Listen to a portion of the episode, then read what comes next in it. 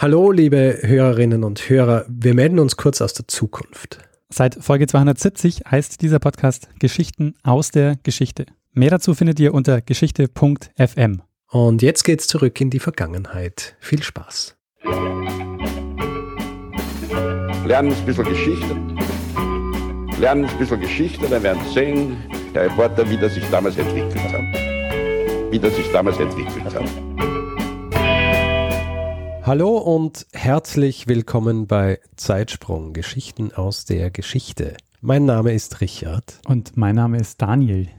Daniel, Episode 89. Dir ist klar, dass wir jetzt nicht mehr weit von der 100 entfernt sind. Na, das können wir uns wieder mal sagen, ja? Wir jetzt gehen äh, äh, stimmt's ja. hart auf die 100 zu.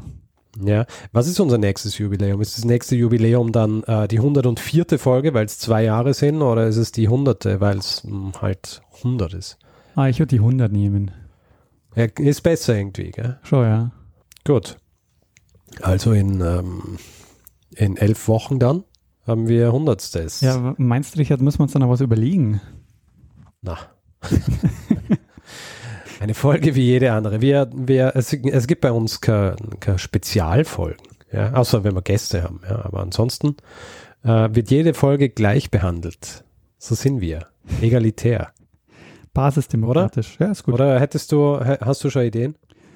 Na, ich habe, äh, nee, also wie viele Podcasts, das ist ja in momentan, die Jubiläen ähm, auf Bühnen feiern. Ah, du willst eine Live-Folge machen, ja?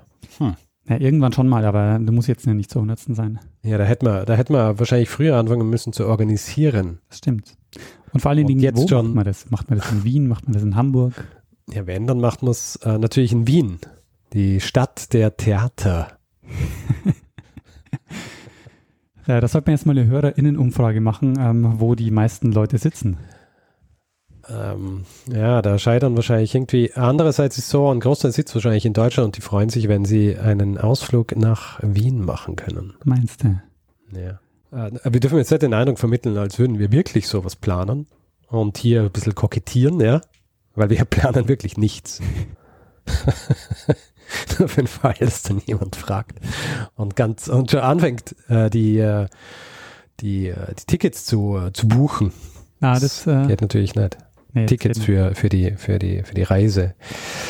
Na, das geht natürlich nicht, deswegen würde ich sagen, machen wir einfach ganz normal weiter. Machen wir das, was wir immer machen, ja. Machen wir das, was wir immer machen und erzählen wir eine Geschichte aus der Geschichte. Und weil ich diese Episode angefangen habe, ja, die Einleitung gemacht habe, bedeutet das, dass du jetzt einmal eine Geschichte erzählen musst. Deswegen, Daniel, bitte. Herr Richard, weißt du, was eine Seelenkonskription ist? Eine Seelenkonskription. Eine Seelenkonskription. Das klingt, ähm, das klingt nach der katholischen Kirche und zwar irgendwas, was man mit sein, seiner Seele machen kann, um der katholischen Kirche dadurch eine Einnahme zu garantieren. Sowas wie der Ablasshandel. Ähm, nee, ist komplett falsch. Ach, Hat nichts mit Okay. Kirche zu tun. Hm. Der Begriff Seelenkonskription ist ein veralteter Ausdruck, beziehungsweise ist ein Ausdruck, der zunächst mal verwendet wird für dieses ähm, Phänomen oder für dieses, äh, für diese Sache, äh, um die es jetzt Mhm. geht, nämlich ähm, die, Seelens die Seelenkonskription ist eine Volkszählung. ah, eine Volkszählung. Mhm. Wir werden uns also heute mit der Geschichte der Volkszählung auseinandersetzen, am Beispiel Habsburger Monarchie. Und das ist ein extrem faszinierendes Großprojekt, ähm, was da gestartet wurde im 18. Jahrhundert, also Mitte 18. Jahrhundert. Okay. Und wir werden uns dabei anschauen, inwiefern die Volkszählung und andere staatliche Erfassungstechniken den modernen Staat einläuten. Und ich habe mir für dieses Thema wieder ähm, professionelle Unterstützung äh, geholt, äh, diesmal mit dem Historiker Anton Tantner. Du bist ein Streber sondergleichen. Richtig. Äh, naja, Anton Tantner hat seine Dissertation zu dem Thema geschrieben und ist also äh, sozusagen der Experte auf dem Gebiet und deshalb Ah, Okay. war es natürlich naheliegend, ähm, mit ihm äh, über das Thema zu sprechen. Ja. Und wir werden ihn jetzt auch gleich mal hören, ähm, wenn er uns nämlich ein bisschen Kontext gibt und er uns erzählt, wie diese Seelenkonskription einzuordnen ist und warum er sich überhaupt für dieses äh, Thema interessiert. Grundsätzlich ist es so, dass mich diese großen Erfassungsaktionen, also des 18. Jahrhunderts, äh, schon immer sehr also interessiert und auch also fasziniert haben. Also wo ja nicht nur die Volkszählung im 18. Jahrhundert quasi so eingesetzt hat, also wirklich so quasi von einer zentralen Stelle aus äh, irgendwie die Notwendigkeit gesehen wurde, die gesamte Bevölkerung in Tabellen zu verfassen, sondern jenseits dessen wurde ja auch also das Land vermessen und Landkarten dann also gerade auch in der Habsburger Monarchie ab den 1760er Jahren äh, angelegt dann, also eben diese josephinische Landesaufnahme, also deren Blätter ja auch heute noch erhalten sind. Und weiters äh, ist ja auch also damals quasi die, der Grund und Boden dann äh, geschätzt und verzeichnet worden zum Zwecke der Besteuerung, also für die Anlage des äh, Katasters und also diese Steuerfassionen dann. Das sind also so drei äh, große Aktionen, die also so etwas sehr, sehr Praktisches haben, etwas, was äh, vielleicht auch nicht so ganz weit weg ist von wissenschaftlicher Arbeit, wo es ja auch sehr viel um mal Erfassen und Verzeichnen geht dann und die aber zugleich sagen, also vielleicht das ausgemacht haben, was man sagen, also Staat nennt, also quasi Staaten konstituierten sich geradezu, also durch solche äh, Aktionen des Erfassens von also Bevölkerung, von Land und von quasi dem Eigentum am Boden. Äh, das heißt, das waren so diese drei großen Aktionen. Also wir springen also zurück Mitte des 18. Jahrhunderts ähm, zu der ersten Volkszählung in Habsburger Monarchie, die 1753 stattgefunden hat.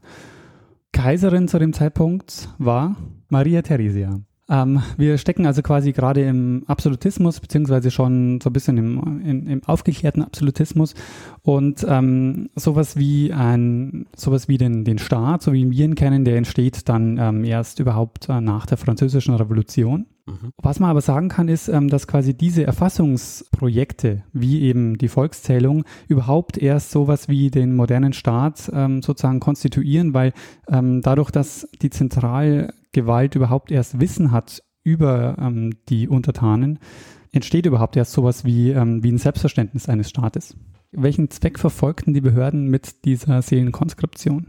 Naja, du, du musst ja wissen, wie viele Leute du besteuern kannst. Steuer ist ein Punkt und was ist der zweite? Und du musst ähm, wissen, wie viele wehrfähige Leute du hast. Ganz genau, genau das sind die beiden äh, wesentlichen Gründe. Der eine war Steuer und der andere ist Militär. Maria Theresia versuchte die Monarchie zu modernisieren, ähm, denn sie hat gerade äh, den österreichischen Erbfolgekrieg hinter sich und dabei festgestellt, dass die Preußen extrem gut aufgestellt waren und sie versucht deshalb jetzt also da, das Rekrutierungswesen zu reorganisieren und die Steuereinhebung zu verbessern. Kommen wir mal zunächst mal zu ein paar grundlegenden Punkten äh, dieser Volkszählung. Ja? Also mal angenommen, du bist absolutistischer Herrscher Mitte des 18. Jahrhunderts und du möchtest jetzt die Bevölkerung deines Reiches erfassen. An wen mhm. wendest du dich? Also wie fängst du an? Ich wende mich wahrscheinlich an die Kirchenoberhäupter in den jeweiligen Gemeinden. Das ist schon mal sehr, sehr gut, genau, die Pfarrer, denn die Pfarrer, die führen ja schon längst Buch über äh, die ganzen Seelen. Das heißt, die haben Bücher über Geburten, über Taufen, über Sterberegister, mhm. die haben Eheschließungen. Also die, die wissen im Grunde schon ähm, sehr viel über ähm, die Person und die haben das auch schon als Verzeichnisse. Allerdings eben nur auf lokaler Ebene und nicht auf ähm, ja, zentraler Ebene. Also das wird nicht mhm. ähm, zentralisiert, was die an Wissen haben. Und da gibt es noch eine zweite Gruppe an Personen, die auch ähm, sehr viele Verzeichnisse haben. Weiß nicht. Das sind die Grundherren. Weil die Grundherren wissen natürlich, mhm. ähm, die kennen ihre Untertanen. ja. Also das heißt, äh, die Grundherren, die haben auch unter, sogenannte Untertanenverzeichnisse. Und genau an diese beiden Gruppen wenden die sich zunächst mal ähm, bei dieser ersten Volkszählung. Da würde ich noch gerne hinweisen auf die Folge 38. Da geht es nämlich ähm, um das Thema Leibeigenschaft. Eine Geschichte, die du erzählt hast, Richard. Allerdings. Genau, also die Grundherren, die wussten natürlich äh, über ihre Leibeigenen und ihre Untertanen Bescheid. Ähm, aber das war auch, wie bei den Pfarrern auch, lokales Wissen. Das war kein Wissen, das irgendwie zentral zusammengeführt wurde. Hm. Jetzt ist es allerdings so, dass äh, genau an der Stelle die äh, Probleme beginnen. Denn, ähm, wie man sich vorstellen kann, weiß zwar der Grundherr Bescheid über seine Untertanen, aber der Grundherr, der hat ein Interesse daran, falsche Angaben zu machen, weil er will ja eigentlich, dass weniger Männer rekrutiert werden und er will weniger Steuern zahlen. Mhm. Und auch gegenüber der Geistlichkeit herrschte ziemliche Skepsis und wir werden nachher auch sehen, dass die nicht ganz zu Unrecht geherrscht hat. Ähm, okay. Okay, also ähm, das ist quasi mal so der Ausgangspunkt. Also ähm, das sind die Daten, auf deren, auf deren Grundlage die, ersten, äh, die erste Volkszählung ähm, durchgeführt wurde. Mhm. Es gab aber auch schon äh, frühe Volkszählungen, wenn du dich an die Bibel erinnerst. Ja. Und äh, genau deshalb habe ich äh, den Anton Tantner gefragt, was jetzt hier neu ist an dieser ähm, modernen Volkszählung. Also mhm. was ist jetzt sozusagen die, die, die Neuerung, die hier, ähm, die hier, die hier mit dazukommt? für die Staaten der frühen Neuzeit stellt sich das Problem natürlich noch einmal vom Neuen, dass die nicht zuletzt ja auch um ihre Kriege führen äh, zu können dann äh, und ihre stehenden Armeen aufzubauen dann, also ein Wissen über die Bevölkerung auf äh, ihrem Staatsgebiet äh, dann brauchen. Und da sind sie natürlich, wenn sie das äh, nicht jetzt selbst in die Wege leiten, äh, ja vollkommen von diesen Grundherrschaften abhängig dann. Und genau darum geht es ja, sich also, dass äh, sich äh, die staatlichen Apparate äh, von den Grundherrschaften versuchen zu emanzipieren, indem sie selbst jetzt eben ihre Verzeichnisse anlegen, um sozusagen diese Blindheit, äh, mit der auf einmal diese staatlichen Behörden äh, geschlagen sind, weil die nicht wissen, wissen, sozusagen, wie viele Menschen wohnen denn auf ihrem Gebiet dann, wie viele potenzielle Soldaten gibt es denn überhaupt, wie viele Menschen können Steuern zahlen dann, äh, was äh, kann überhaupt erwartet werden oder kalkuliert werden dann. Äh, das wird also versucht und das ist sicherlich dann also etwas Neues, dass sagen also dann die, da also so massiv dann diese, wenn man so möchte, Papiermaschinen dann äh, ja eingesetzt werden. Und jetzt ist die Frage, wie haben Sie das organisiert? Also wir haben jetzt zunächst mal ähm, schon gehabt, dass die Listen der Grundherren und der Geistlichen ähm, zur, ähm, verwendet wurden. Mhm. Und ab 1762 wurde dann beschlossen, jährlich eine Volkszählung durchzuführen. Okay. Das funktioniert aber auch ähm, nicht so richtig gut, weil sie eben immer noch auf den Listen der Grundherren und der Geistlichen beruhen. Und deshalb wird ab 1770 die Volkszählung neu organisiert. Aber jetzt sind es nicht mehr okay. die Pfarrer und die grundherrschaftlichen Beamten, sondern es sind jetzt kreisamtliche Beamte und vom Militär bestimmte Kommissäre, die durch die Lande ziehen und die Personen erfassen. Mhm. Das heißt, ähm, die Zentralgewalt schickt jetzt sozusagen ähm, wirklich Personen durch das ganze Land und äh, die laufen mit Formularen in der Hand ähm, von Haus zu Haus und erfassen die Personen. Gut, aber wenn diese, wenn diese Volkszählung jährlich stattfindet, ja, ja. das heißt, die sind ja dann eigentlich einfach immer ständig unterwegs. Weil du brauchst ja wahrscheinlich ungefähr ein Jahr, um durchs ganze Land zu ziehen und alle Leute zu zählen. Und dann, wenn du fertig bist, musst gleich wieder weiterziehen fürs nächste Jahr. Das kommt sogar noch schlimmer. Ähm, wenn du. Oder du hast zwei Trupps, die gleichzeitig unterwegs sind, weil es nicht ausgeht, das in einem Jahr zu machen. In dem Moment, wo die Daten abgeliefert werden, ähm, die Formulare in Wien, dauert es ja ungefähr zwei Jahre, bis überhaupt das Endergebnis feststeht. Ach. Also ähm, wie, man, wie man an diesem äh, Projekt, es war wirklich ein, ein, gigantisches Projekt, was die da gestartet haben und wir werden uns nachher noch anschauen, welchen, welchen Einfluss und welchen Effekt überhaupt äh, diese Volkszählung ähm, hatte und haben konnte. Wenn man jetzt vergleicht, ähm, diese Daten, die jetzt zustande kommen, also durch ähm, durch wirklich die Personen, die von, äh, von staatlicher Ebene ähm, quasi das Land durchkämmen und Leute erfassen, zu den Listen der Grundherren und der Geistlichen, stellt man fest, dass es da erhebliche Unterschiede gibt. In einzelnen Ländern differierten nämlich die Ergebnisse der weltlichen Zählung ähm, im Vergleich zur geistlichen äh, Konskription um bis zu 31 Prozent. Ich habe äh, den Anton Tantner jetzt mal so ähm, gefragt, wie das denn jetzt, äh, wie ich mir die Umsetzung vorstellen kann und wie ich mir vorstellen kann, wie die ganze Sache ähm, organisiert war, weil das Ganze, wie ich jetzt auch schon angedeutet habe, war einfach ein gigantisches, ähm, ein gigantisches Projekt, was es so in der Form einfach ähm, von dieser Staatlichkeit so noch nicht gab.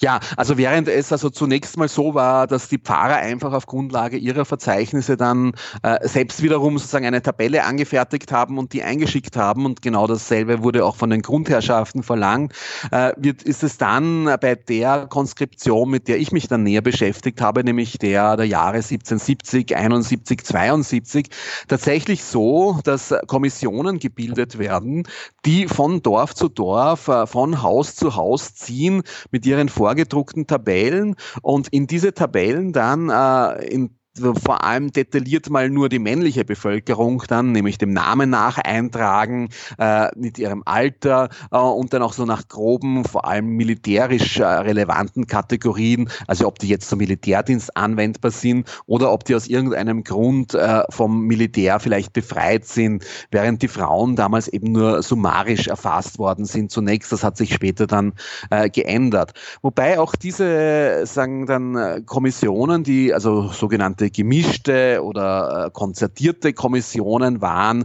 weil sie eben sich aus Militärs und Zivilbeamten zusammengesetzt haben, die sind jetzt nicht vollkommen blind in die Dörfer gegangen, sondern die haben davor schon in die Kreisämter äh, sich äh, die Pfarrer äh, quasi holen lassen mit deren Kirchenbüchern und haben dann auf Grundlage der Kirchenbücher äh, die männliche Bevölkerung der darin verzeichneten Dörfer dann herausgeschrieben äh, und mit diesen sagen also äh, Extrakten, äh, wie das geheißen hat, sind die dann äh, sozusagen in die Dörfer gezogen und äh, haben dann also geschaut, also inwiefern jetzt sozusagen diese äh, äh, Realität, die sich aus äh, den äh, ja, Pfarrbüchern äh, gegeben hat, dann mit der Realität, die sie dann vor Ort antreffen, dann übereinstimmt.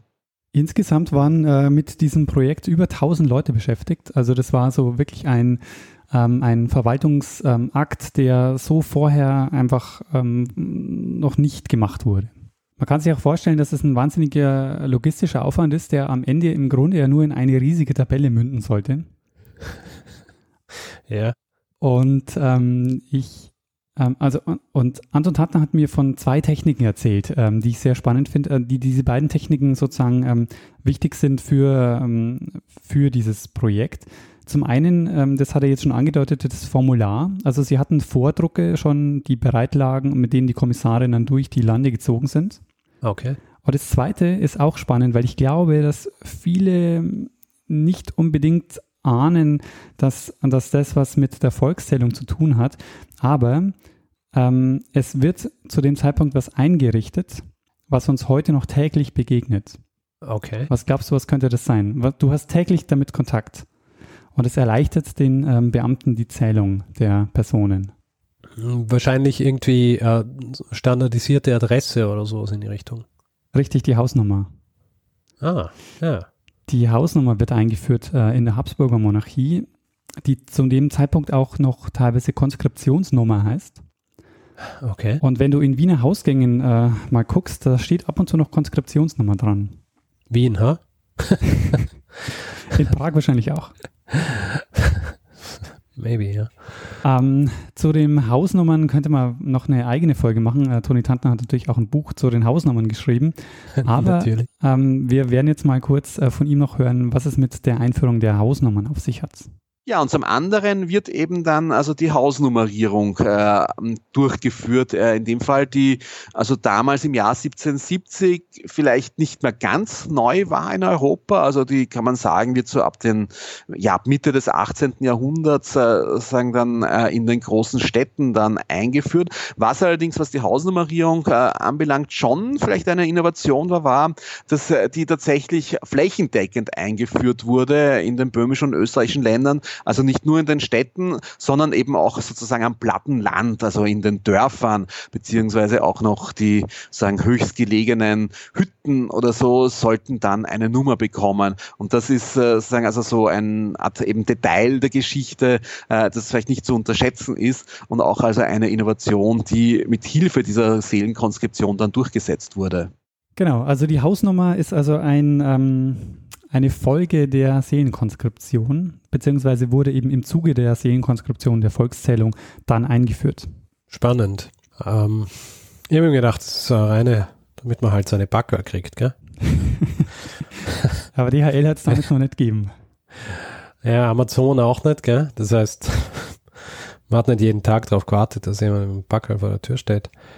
Oder mit einem Brief. Aber ja, es ist äh, stimmt naheliegend, weil die äh, so das normale Volk hat sich wahrscheinlich so nicht so wahnsinnig viel Briefe geschrieben, dass es notwendig war, dass es dann äh, für jedes Haus eine eigene Nummer gibt. So ist, so ergibt es natürlich einen Sinn, ja. Ähm, also in den Städten, klar, da erleichtert es auch ein bisschen die Organisation, aber auf dem Land, äh, ob dein Haus jetzt, äh, wenn in so einem Dorf, keine Ahnung, 20 Bauernhöfe stehen, ist es wahrscheinlich relativ egal, was für eine Nummer der hat. Ja, eh, weil die, die haben ja, die, diese Häuser haben ja dann oft auch einfach den Namen der Familie oder so. Ja? Genau, ja. Das ist dann so der, der Messnerhof. Zum ja? Beispiel. ja, okay, ich mache jetzt kein Beispiel-Dialekt, aber so wäre es dann ungefähr gewesen. Sagen wir, ja, fahrst zum Messnerhof und dann, äh, weißt du, der ist da oben und nichts mit, ja, Messnerstraße 2 die Volkszählung ist ja dann was, was nicht nur die Habsburger Monarchie durchführt, ähm, sondern was eigentlich, was man dann auch ähm, in, in, sehr vielen Reichen ähm, dann auch findet. Mich hat noch so ein, ein internationaler Vergleich interessiert. Also wie, wie, ähm, wie machen das andere ähm, Länder? Und mhm. Ähm, da hat Anton Tantner Folgendes geantwortet man kann sagen, dass die Habsburger Monarchie vielleicht sogar relativ früh dran ist, wenn also 1754 begonnen wird, dann diese äh, Konskriptionen durchzuführen, weil für viele andere Staaten, also auch im deutschsprachigen, gerade im deutschsprachigen Bereich, war dann eigentlich äh, erst also die Hungersnot von 1770 dann äh, ein Auslöser, äh, dann sagen aus das sind so Anfänge einer Sozialpolitik dann äh, sagen also so statistische Erhebungen äh, durchzuführen. Äh, das heißt, man könnte sagen, Hunger produziert äh, Tabellen äh, dann. Also das ist etwas, was für viele Länder, also in den deutschen Territorien, seine Gültigkeit hatte. Ja, das ist jetzt nochmal, du hast das ganz am Anfang nämlich schon angesprochen, ähm, die, ähm, die Kartoffel. Die Hungerkrisen zu dem Zeitpunkt, die führen auch dazu, dass quasi, ähm, dass man versucht, durch eine bessere Erfassung auch die Logistik zu verbessern und dadurch mhm. eben Hungersnöte zum Beispiel eben ähm, zu bekämpfen. Hast du dich jetzt im Laufe der Folge vielleicht schon gefragt, was denn überhaupt jetzt tatsächlich erfasst wurde? Also die sind mit diesen Formularen von Haus zu Haus gegangen, aber was haben sie dann tatsächlich auf diese Formulare eingetragen? Naja, du, ähm, es ist ja äh, erwähnt worden vom, vom Anton Tantner, dass die, dass Frauen eher so pauschal mit reingenommen worden sind. Also gehe davon aus, dass sie von Haus zu Haus sind und sich angeschaut haben, gibt es ein Familienoberhaupt und dann haben sie so ein bisschen hochgerechnet. Mhm. Wahrscheinlich haben sie Familien erfasst und weniger die Einzelpersonen. Das ist ein Aspekt und dann gibt es noch, noch eine andere Unterscheidung, die auch wichtig ist. Naja, wahrscheinlich äh, das, äh, das, Alter auch, oder? Ja, das ist aber dann äh, sozusagen auf individueller Ebene, also wenn du dann bei der Familie bist. Ah. Aber ähm, es gibt noch eine andere Kategorie, die sehr wichtig ist, aber die äh, wird uns jetzt äh, Anton Tantner erzählen. Ja, also was äh, aus heutiger Sicht äh, vielleicht äh, etwas äh, äh, ja auch äh, komisch wirkt, lustig wirkt, ist, dass ja oft sozusagen dann in einem Atemzug sozusagen also die Bevölkerungs- und Zufix, Zu, Zugviehs-Tabellen genannt werden. Das heißt, es sind nicht nur Menschen, sondern es ist auch das Zugvieh erfasst worden, was natürlich auch aus militärischen Gründen relevant ist, Bescheid zu wissen über Pferde und Ochsen, die dann sozusagen also für Fuhrwerke dann verwendet werden können. Das heißt also, das waren auch eigene Tabellen, äh, in denen äh, diese Tiere dann erfasst worden sind. Sonst ist es so, dass äh, äh eine der wichtigsten Unterscheidungen, was jetzt die Menschen betrifft, die Unterscheidung in sogenannte christliche und jüdische Seelen war. Das heißt, das ist wirklich quasi eine der strengsten Unterscheidungen, die sagen, ihre Auswirkungen gehabt hat, bis er in unterschiedliche Hausnummern, bis in die unterschiedlichen Zahlenzeichen, die für sogenannte jüdische und christliche Häuser dann verwendet wurden. Also für christliche Häuser äh, wurden äh, die lateinischen oder die deutschen äh, Zahlenzeichen, die Ziffern eben, äh, äh, die, ja, natürlich die deutschen Zahlenzeichen, also die arabischen Ziffern eben äh, dann verwendet, nicht die, die und die lateinischen Zahlenzeichen, die wurden dann äh, für die sogenannten jüdischen Häuser dann verwendet, die also extra nummeriert worden sind. Ähm. Das äh, wirkt sich also auf der Ebene der Hausnummern aus und auch auf Ebene äh, der, der verwendeten Formulare, also wo sagen für die jüdischen Seelen sozusagen eigene Formulare dann verwendet worden sind. Ja, und was jetzt wiederum die christlichen Seelen betrifft, und christlich meint da, äh, sage ich jetzt einmal natürlich, äh, nur äh, katholisch dann, äh, das äh, wurden hier äh, vor allem die Männer sehr detailliert verzeichnet. Äh, das heißt und äh, beschrieben. Das heißt, es gab da so die Merkmale also des Alters, des Stands äh, und auch also bedingt könnte man sagen also der Tauglichkeit, die hier erfasst wurden. Das heißt also, ob es sich um geistliche Adlige gehandelt hat, dann Handwerker oder manchmal auch quasi um erstgeborene Söhne und so. Das ist alles äh, äh, erfasst worden und auch also relativ äh, genau das Alter, während die Frauen zunächst mal nur summarisch erfasst worden sind. Das heißt, während die Männer also mit dem Namen auch dann äh, ja verzeichnet wurden, das ist ja ein eigenes Problem, also diese äh, Schaffung dann standardisierter Namen äh, und auch also nicht mehr so leicht äh, wechselbarer Namen, sind die Frauen im Jahr 1770 also nur summarisch so grob nach äh, Alterskategorien, also nicht mal genau nach Alter und äh, nach Stande, äh, nach Familienstandskategorien, also ob sie jetzt ledig, verheiratet oder verwitwet sind, dann äh, erfasst worden. Das hat sich dann später geändert und natürlich sind auch immer wieder verschiedene Merkmale, äh, sagen dann auch äh, zu, dazugekommen. Ein weiteres wichtiges Merkmal war eigentlich, äh, und das war sagen auch eines der großen Probleme der Konskription, also diese Unterscheidung in anwesender und abwesender Bevölkerung. Es ist ja damals so, dass die Zugehörigkeit äh, der einzelnen einzelnen Untertanen zu einer bestimmten Grundherrschaft, zu einem bestimmten Land eine große Rolle spielt. Das heißt, wenn jetzt jemand in Böhmen geboren wurde, aber dann in Niederösterreich, in Österreich unter der Eins sich aufhält, ist diese Person ja eigentlich immer noch zu der, meistens zu der Heimatgemeinde in Böhmen dann zugehörig. Das ist ja etwas, was bis ins 19. oder eigentlich bis ins 20. Jahrhundert gerade in der Habsburger Monarchie eine wichtige Rolle spielt dann. Äh, und das heißt, äh, es äh, sind dann die Personen in quasi den Herkunftsländern dann in die Tabellen, hätten sie eigentlich regulär gehört dann, dort als abwesend verzeichnet, aber sozusagen, äh, das hatte dann zur Folge, dass es einen regelrechte, wie das auch zeitgenössisch bezeichnet wurde, Seelenwanderung gegeben hat, dass es sind Verzeichnisse von aus Böhmen gebürtigen Burschen, die in Niederösterreich angetroffen worden sind, dann nach Böhmen geschickt worden, sagen dann also die ausgefüllten Tabellen, um quasi das dann dort abzugleichen und sozusagen also diese äh, in Unordnung äh, gebrachte Form, also sagen der Zugehörigkeit dann wieder halb, zumindest auf dem Papier dann in Ordnung zu bringen dann. Das heißt, das ist auch noch sagen eine wichtige Unterscheidung in An- und Abwesende dann. Ja, also ähm, das jetzt mal ähm, so mm, so zur Frage, was denn überhaupt an, an, Informationen erfasst wurde und auch was das auch wieder für eine für eine Komplexität hat. Also dass die dann wirklich auch ähm, diese, diese Tabellen auch nochmal durchs Land schicken, je nachdem, wo die Personen sich gerade aufhalten. Ähm, und eben auch interessant, dass das Zugvieh auch erfasst wurde, eben, äh, um auch im Kriegsfall sozusagen zu wissen, wie viele Pferde und wie viele Ochsen ähm, auch zur Verfügung stehen. Also ich habe mich aber schon so gefragt, so, okay, jetzt haben, machen die dieses gigantische Projekt. So genau können die Zahlen, die da am Ende rausfallen, auch nicht sein, wie die da tausend Leute durchs Land schicken und dann äh, sich diese Formulare ausfüllen lassen. Ähm, und zwei Jahre später haben sie dann in Wien einfach so eine gigantische Tabelle, von der sie dann, ähm, ja, wo sie dann sozusagen die Bevölkerung erfasst haben. Deshalb habe ich bei Anton Tanner nachgefragt, was denn überhaupt jetzt wirklich so die, die Effekte der Erfassung waren. Mhm. Und ähm, ja, er hat Folgendes geantwortet.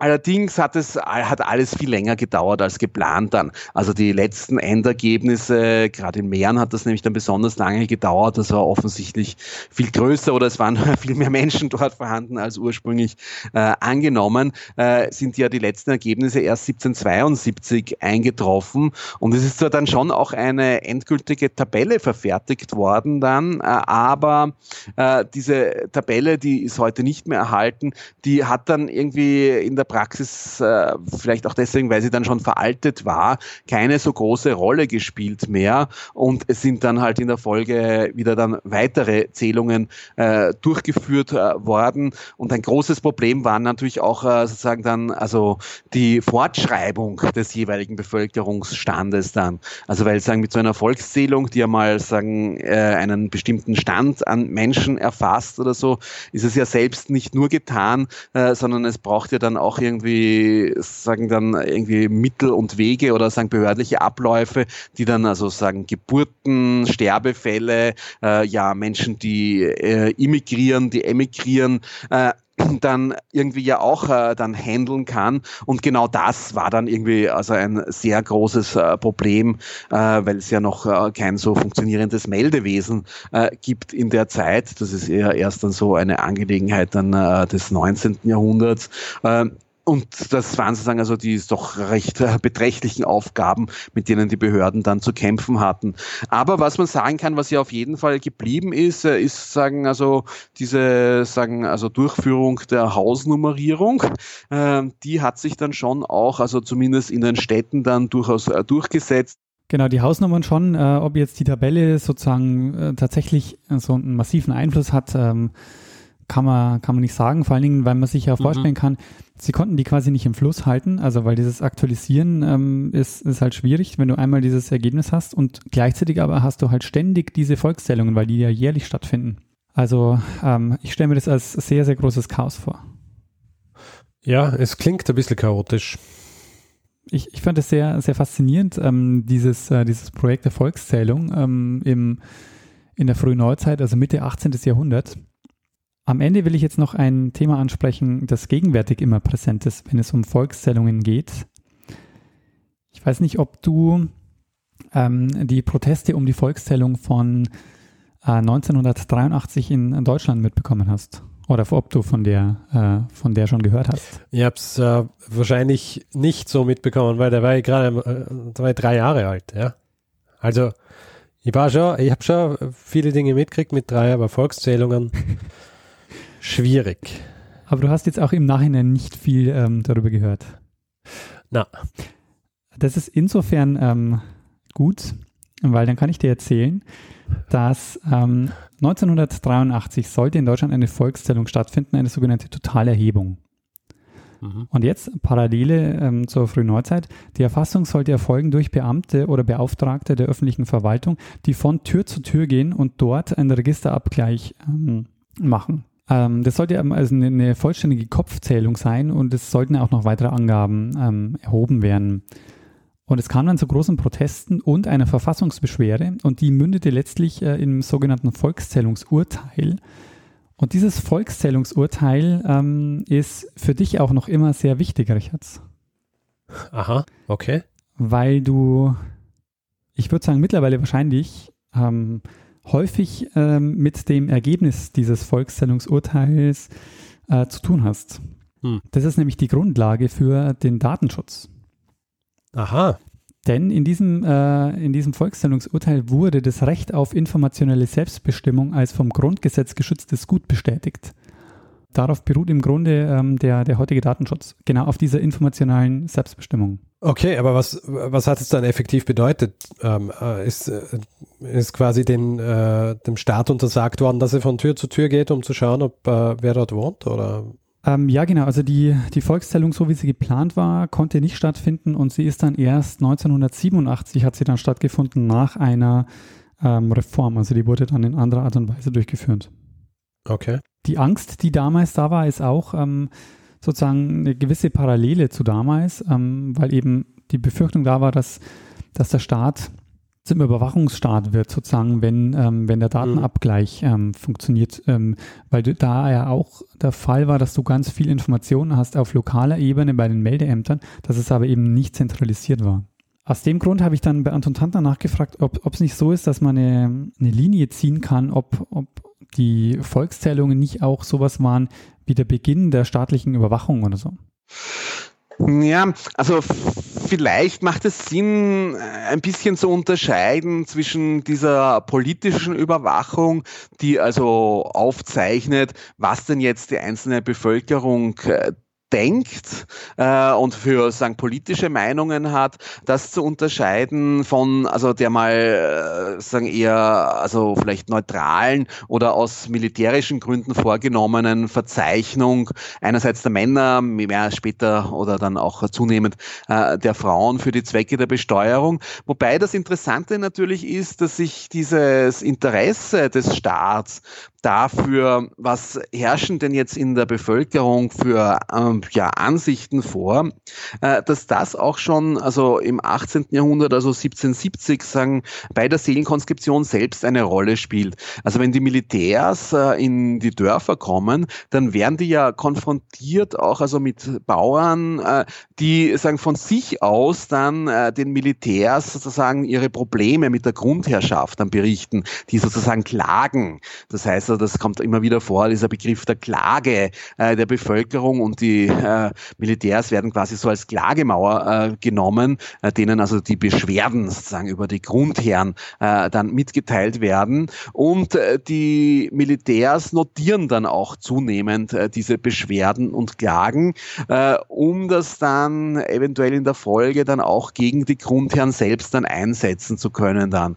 Also es wird dann auch wirklich staatlicherseits dann werden die militärischen äh, Mitglieder dieser einzelnen Kommissionen dann beauftragt, Berichte über die soziale und politische Lage oder um die, über die soziale und wirtschaftliche Lage der Bevölkerung zu verfassen. Auf Grundlage könnte man sagen von Interviews äh, qualitativen mit der Bevölkerung dann. Äh, und das kann man natürlich auch unter diesem Blickwinkel der Überwachung sehen dann, wobei das vielleicht noch nicht so sehr die ursprüngliche Intention ist, weil der, wenn man so möchte, absolutistische Staat äh, eher sozusagen diesen äh, Zorn des Volks oder der Bevölkerung versucht sozusagen zu kanalisieren oder einzusetzen, um die Macht der Grundherren zurückzudrängen. Das heißt, äh, dieser Zorn der Bevölkerung ist jetzt nicht etwas wie dann also ab der französischen Revolution und dann zur Zeiten Metternichs, vor dem dann also die zentralen Behörden jetzt äh, so diese schreckliche Angst hätten, sondern das ist eher etwas, was äh, vielleicht mit einem gewissen Interesse entgegengenommen wird und versucht dann eben also gegen die Grundherren einzusetzen. Also der Vergleich lässt sich äh, so in der Form nicht ziehen, aber was ich sehr spannend finde, ist die, diese Sache mit den Grundherren, weil das läutet im Grunde schon das Ende der Leibeigenschaft ein. Je stärker mhm. die Zentralmacht wird, ähm, desto mehr drängen sie sozusagen die Grundherren ähm, aus dem System. Und es dauert dann ja auch nicht mehr lange, bis äh, die Grundherrschaft dann ähm, letztendlich ähm, ja, aufgelöst wird. In der Form auf jeden Fall. Die Volkszählung im 19. Jahrhundert, die führen dann auch zu einer Innovation, die wir uns aber auch eher für einen anderen Zeitsprung aufheben. Die führen nämlich äh, zur, zum Einsatz oder zur Erfindung der Lochkarte ähm, von Hermann Hollerith. Ja. Und äh, daraus entsteht dann ja die Firma IBM. Die Hollerit-Maschine halt vorher, gell? Richtig, genau. Ähm, ja, also immer neue, äh, die, die, die Volkszählungen sorgen immer für, für Innovation eigentlich. Zumindest äh, bis zu diesem Zeitpunkt, genau, ja. Mhm. Weil man eben äh, sonst ähm, nicht diesen Bedarf hat, mit gigantischen Datenmengen umzugehen. Ja. Also gerade im 19. Jahrhundert bei Hollerith ist es dann ja so, dass die wirklich vor Bergen vor diesen Formularen sitzen und einfach nie wissen, wie sie die dann ähm, anständig in Tabellen ähm, kriegen. Ja, halt einfach ein Strichel machen, oder? Genau, ja, aber das kann das so schwierig sein. Macht es mal ein paar Millionen mit äh, irgendwie. Und bei fünf Strichen machst du einen Querstrich durch. Fertig. und von vorne. Sehr spannend. Genau.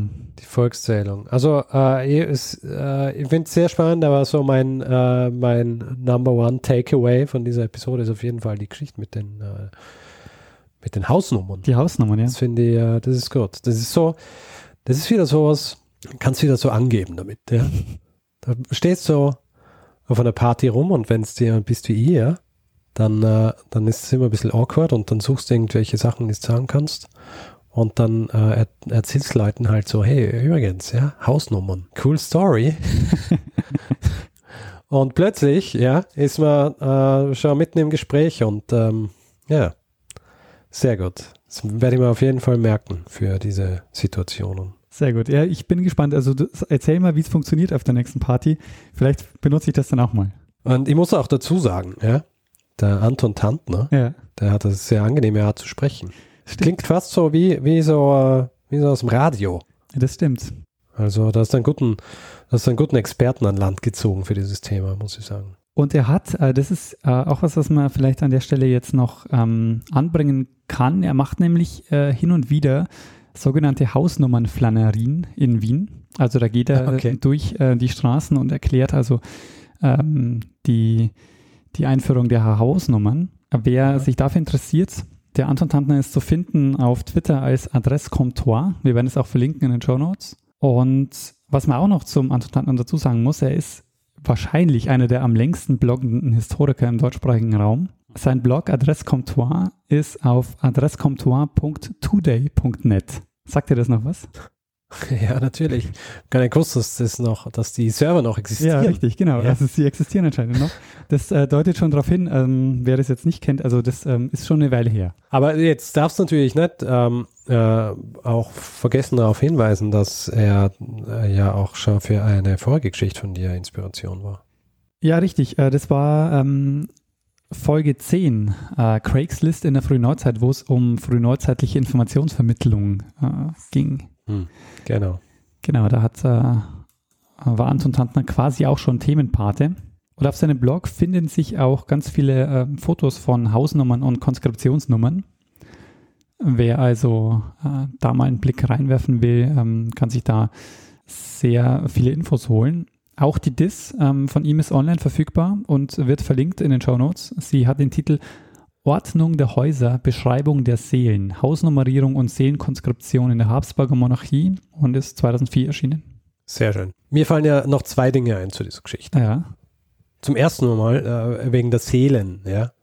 Wenn man, wo Seelen ja im Grunde einfach äh, alle Personen so beschreibt, ja jetzt unabhängig von Herkunft und Konfession und so weiter, einfach mal jede Person, ja. Das ist ganz lustig, wenn du heutzutage, ja, wenn heutzutage im, im Flugverkehr, ja, in dieser Kommunikation zwischen Flughafen und, und, ähm, und Flugzeug, wenn gefragt wird, wie viele Personen an Bord sind, ist auch immer, zumindest im englischen sprachigen Raum, ich weiß nicht, wie es im Deutschen ist, aber wahrscheinlich, weil die Kommunikation ja meistens auf Englisch ist, ist immer von Souls die Rede. Wusste ich gar nicht. Und zwar äh, deshalb, weil du, ähm, weil du ja unterscheiden kannst zwischen Passagiere und Crew, ja. Ja. Und wenn du fragen würdest, how many passengers, ja, dann wär's, dann würdest du in erster Linie mal nach Passagieren, aber dann hättest die Crew noch nicht. Und wenn du einfach sagst, so und so viele Souls, dann wissen die unten, okay, Crew und Passagiere gemeinsam ergeben äh, die Gesamtzahl dieser Souls. Ah, das klingt äh, spannend. Hm. Ist mir gerade eingefallen. Also ist mir ganz am Anfang schon eingefallen. Ich habe gedacht, das ist, was er eher am Schluss sagt, weil es nicht wahnsinnig äh, so relevant für die Geschichte an sich ist. Und eine andere Sache, die mir auch noch einfällt, ja. Es hat ja in, äh, in Österreich vor, ich glaube so 10, 15 Jahren auch einmal eine, äh, Volkszählung gegeben. Mhm. Das war ganz lustig, weil da äh, hat, muss, hat man selber nichts machen müssen, ist auch niemand kommen, der irgendwie so an, an die Tür geklopft hat und gesagt hat, ja, wer wohnt hier?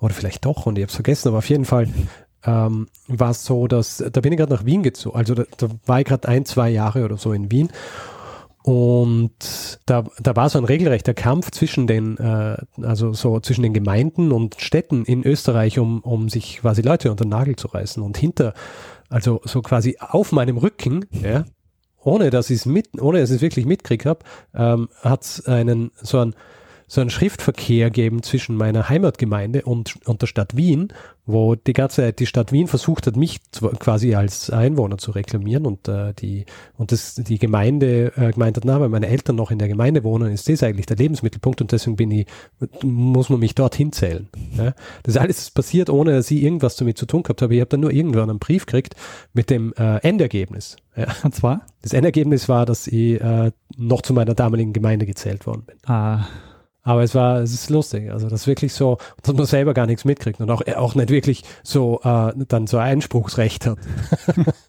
ja, also ich meine, ich war damals, ich war damals noch hauptgemeldet in, in meiner Heimatgemeinde Mhm. und äh, eben so ein Nebenwohnsitz in Wien und mittlerweile natürlich nicht mehr, aber damals und äh, Wien wollte mich halt quasi unbedingt haben. Ich kann es ich kann's ja nicht verdenken.